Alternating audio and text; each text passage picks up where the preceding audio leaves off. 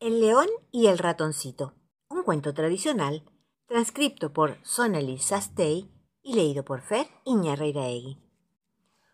Un día, una suave brisa soplaba en la jungla. Los pajaritos cantaban en los árboles y había flores por todas partes. Un pequeño ratón sacó su cabeza por el agujero de su cueva y al ver el resplandeciente sol exclamó ¡Ay, qué hermoso día! Voy a ir a visitar a mis amigos. Cerca de su cueva descansaba un enorme león.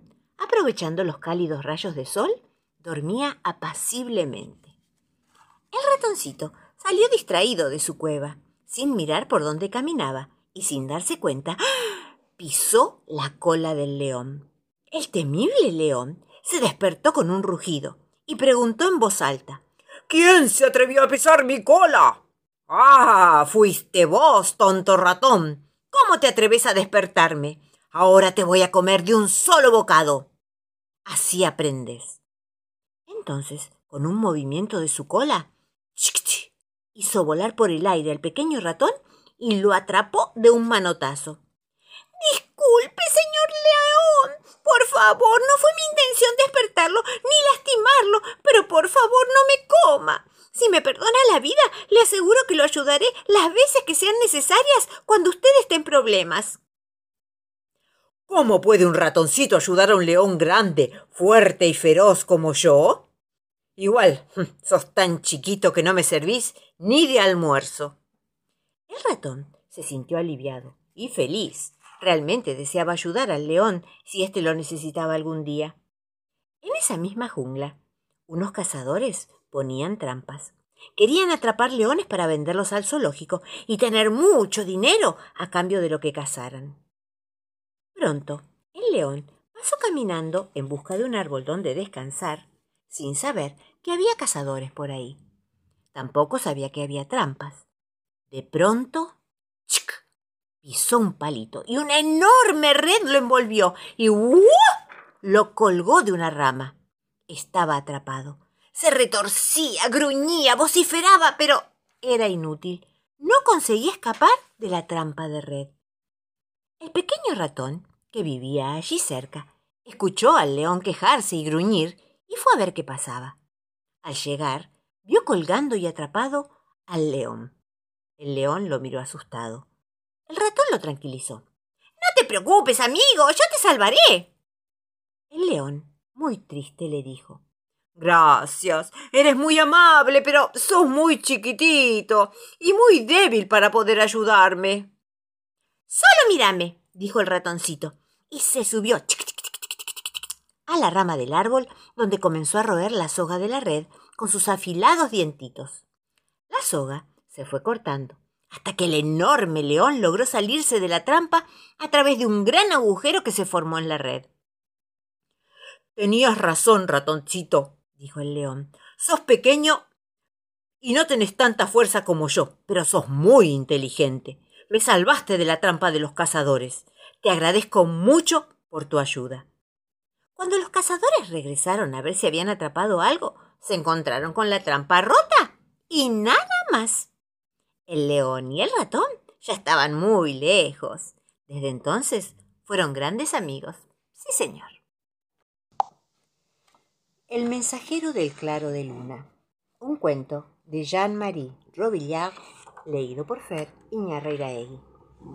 Seis de la mañana.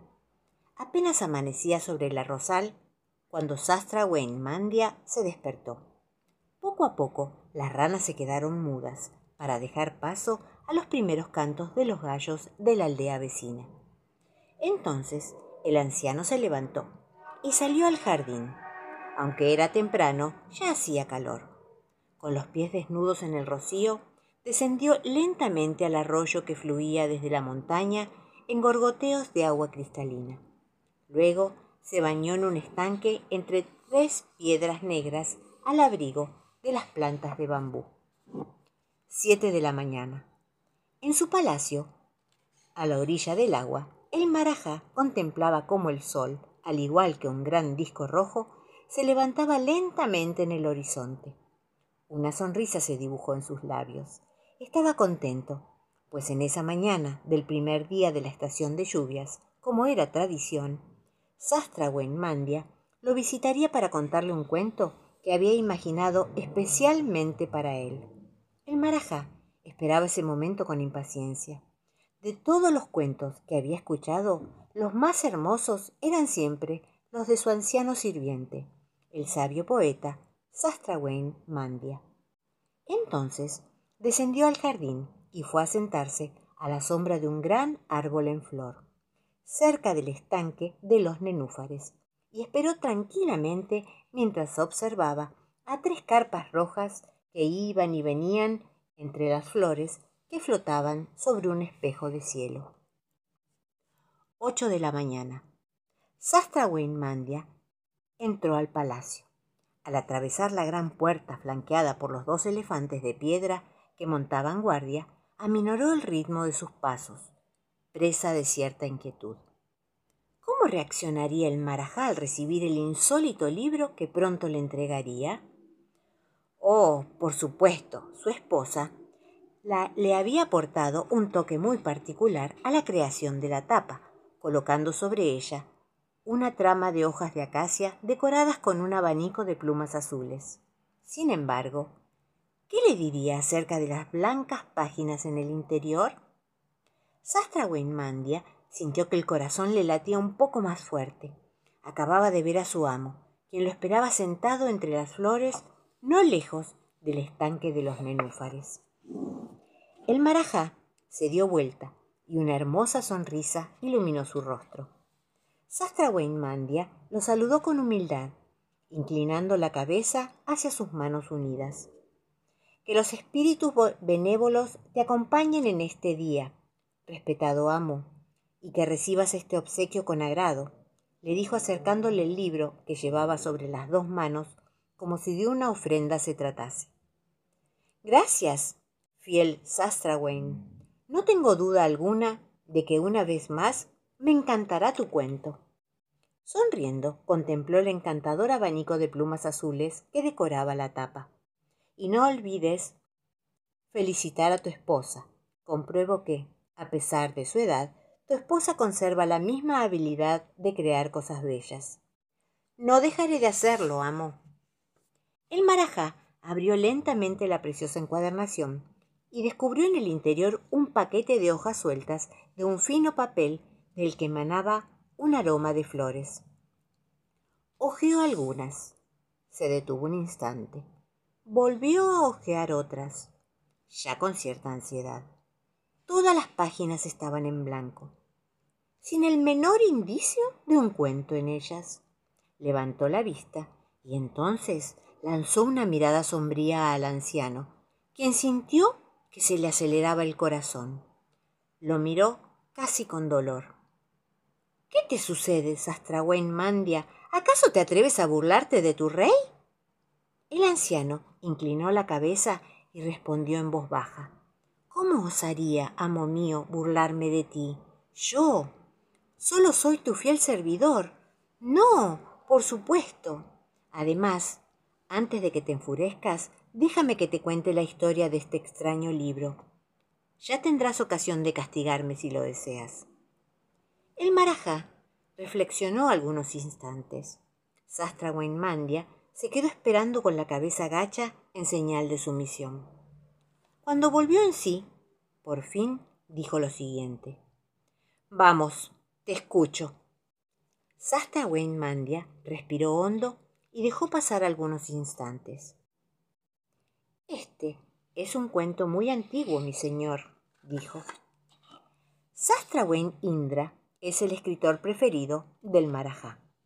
Temporada tras temporada, cada noche de luna llena, le relataba un cuento a cambio de una moneda de oro. Algunos días antes, descendía a su jardín después del anochecer, ya que escribía entre las flores bajo la luz de las estrellas. Era como si una fuerza mágica guiara su trazo, y sus historias parecían venir de la boca misma de los dioses. El marajá adoraba estos cuentos y sentía un cariño muy particular por su talentoso sirviente. Con el paso de los años, Sastrawen Indra se convirtió en un venerable anciano con la piel arrugada y el cuerpo cansado. decían que era el más sabio entre los sabios. Una noche, cuando descendió al jardín para escribir entre las flores, lo invadió una extraña sensación. El silencio, apenas interrumpido por el canto de un grillo, el suave centelleo de las estrellas en el cielo despejado, la dulce fragancia de las flores en la brisa nocturna, producían un ambiente peculiar, como si todos los espíritus benévolos de la naturaleza se hubiesen dado cita en el jardín para dar paz al corazón y placer a los sentidos. Entonces el anciano fue a sentarse en una piedra bajo la sombra perfumada de un almendro y cerró los ojos. Con la frescura de la noche, las flores del jardín emanaban perfumes embriagantes y se sintió adormecido. Pero un ligero batir de alas lo despertó, y allí, a solo unos metros, un pájaro magnífico lo miraba fijamente. Bajo la luz de la pálida luna, su plumaje era de una blancura extraordinaria.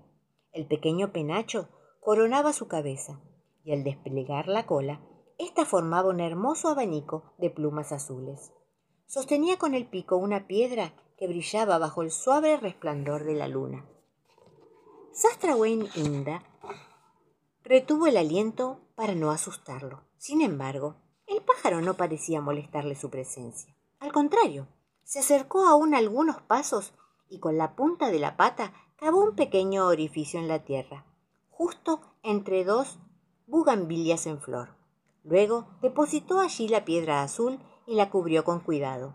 Se volvió hacia el anciano, que estaba agazapado en la oscuridad, y ambos cruzaron la mirada. Después emprendió vuelo sin hacer ruido. Voló algunos instantes sobre el jardín, con las alas abiertas bajo el claro de la luna, y después se alejó lentamente hasta desaparecer detrás de la densa arboleda. De pronto, en el mismo lugar donde el pájaro había ocultado la piedra, el suelo comenzó a agrietarse. Un minúsculo árbol brotó de la tierra y desplegó sus ramas como una flor abre su corola bajo el sol.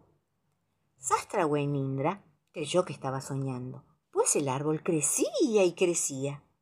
En pocos minutos era más alto que los arbustos de hibiscos y un poco después había superado la altura de la ceiba. No tardó en llegar a tener el tamaño de un mango y del mango más hermoso del jardín.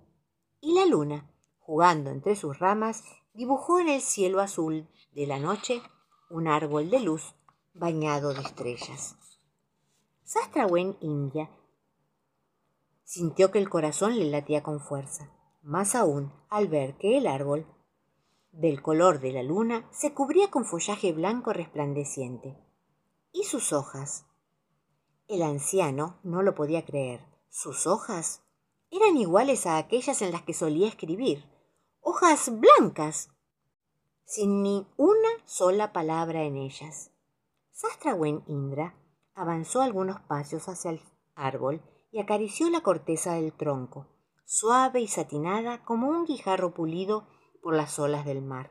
Entonces cerró los ojos, embriagado por los perfumes intensos, y dejándose acunar por el murmullo de las hojas blancas en la brisa, se sentó al pie del árbol y se quedó dormido.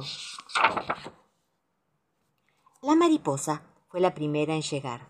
Se detuvo sobre una hoja del color de la luna y acariciándola con las alas, depositó en ella el perfume de un ramo de madreselva bajo los primeros rayos del sol.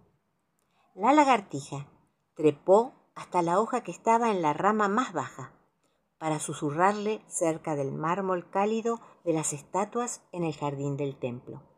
Después vino la libélula. Sobre una hoja que temblaba en el viento, depositó las perlas de luz del rocío de la mañana sobre las espigas de los arrozales. La ardilla, rozando con la cola una hoja que colgaba de la rama más alta, dejó allí el sabor de las nueces de cajú y el jugo perfumado de las vainas de vainilla aún tiernas. La garza dibujó con la punta de su largo pico al amanecer sobre los arrozales a la hora del último canto de las ranas. Con el batir de sus alas, la tórtola dejó sobre una hoja que resplandecía bajo el claro de la luna el canto de las mujeres cuando almacenaban la cosecha de arroz en el granero de la aldea. Luego llegó la abeja, volando de hoja en hoja, posó las patas, dejando así los perfumes embriagadores de las flores. No tardó en llegar el macaco, saltando de rama en rama, aportó el sabor de unas bananas maduras y la sensación de morder la carne firme y azucarada de un coco. El grillo dejó en unas hojas la brisa de una mañana fresca entre las flores de madreselva. El sapo, una noche de luna llena sobre los arrozales.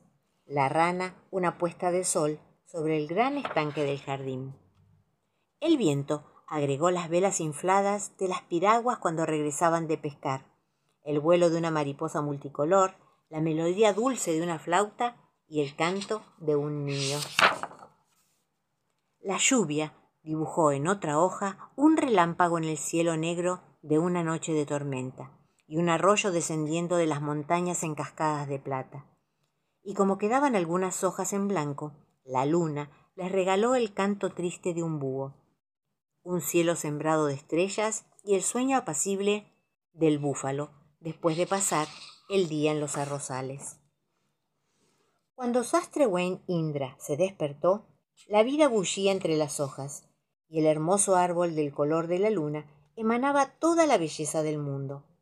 Una paz mágica reinaba en el jardín. De tanto en tanto se escuchaba el canto de una rana en el silencio.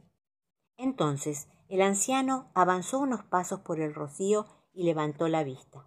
Una brisa ligera, que venía del mar, arrancó las primeras hojas, que dio vuelta algunos instantes entre las ramas, y como él le ofreció la palma de su mano abierta, cayó lentamente sobre ésta. Y ésta siguió otra, y luego otra, como si de pájaros transportados por el viento se tratase. Recogió una a una hasta la última, Después se dirigió con toda calma hacia la casa. No alcanzó a ver que a sus espaldas el árbol de luna había desaparecido, dejando sobre la hierba la pequeña piedra azul que un pájaro coronado con un penacho de plumas blancas llevaría en el pico a la mañana siguiente. Tan solo una piedra azul y un paquete de hojas blancas en la mesa del anciano poeta. ¿Acaso aquel pájaro era el mensajero de los dioses? Sin duda, ya que bastaba con apilar alguna de esas hojas blancas reunidas al azar para que relataran un hermoso cuento. Sastrawen Indra escribió así las más bellas historias que alguien haya podido imaginar, como la del Martín Pescador, que era el único que conocía el camino secreto que conducía al lugar donde se originaban los sueños o la de la diosa del viento, que remontó hasta las estrellas un gran barrilete del que se había enamorado con locura. E incluso el de una princesa, la princesa Lilir, que cada noche escapaba de la atenta vigilancia de los guardias del palacio para ir a bailar bajo la luna solo ante los hermosos ojos de un músico que tocaba el citar. Bastaba con que el anciano se sentara sobre una piedra, a la sombra perfumada de un almendro, y que escogiera algunas hojas al azar y cerrara los ojos para que un pájaro de plumas blancas fuese a posarse sobre su hombro, y que el viento, revoloteando entre las hojas del árbol del color de la luna, le canturreara sus historias. Sastra Wayne cayó. Esta es, oh Señor, la historia de este extraño libro. Recíbelo como un regalo de despedida, pues ya soy anciano Dentro de poco no estaré aquí para relatarte mis cuentos. Y si llegas a extrañarlos, podrás encontrarlos en este pequeño libro. En sus blancas páginas, al igual que en el árbol de la luna del jardín de Sastrawen Indra, duermen las más bellas historias. Será suficiente con que cierres los ojos para que el pájaro mensajero del claro de luna se pose en tu hombro. Entonces el viento te susurrará al oído los más preciosos relatos aquellos que las palabras no alcanzan a expresar. Tan solo cierra los ojos, escucha cómo late el corazón del mundo y déjate llevar. Tras las palabras del anciano sabio, sobrevino un largo silencio. Frente a él, el marajá observa como una gran mariposa trazaba en el cielo azul los versos de amor de la diosa del viento. Entonces se despidió humildemente. Adiós, amo, y se alejó avanzando despacio. Nueve de la mañana. En lo alto del cielo, el sol brillaba sobre los arrozales en las laderas de la montaña, como una gigantesca escalera de luz que descendía hacia el mar.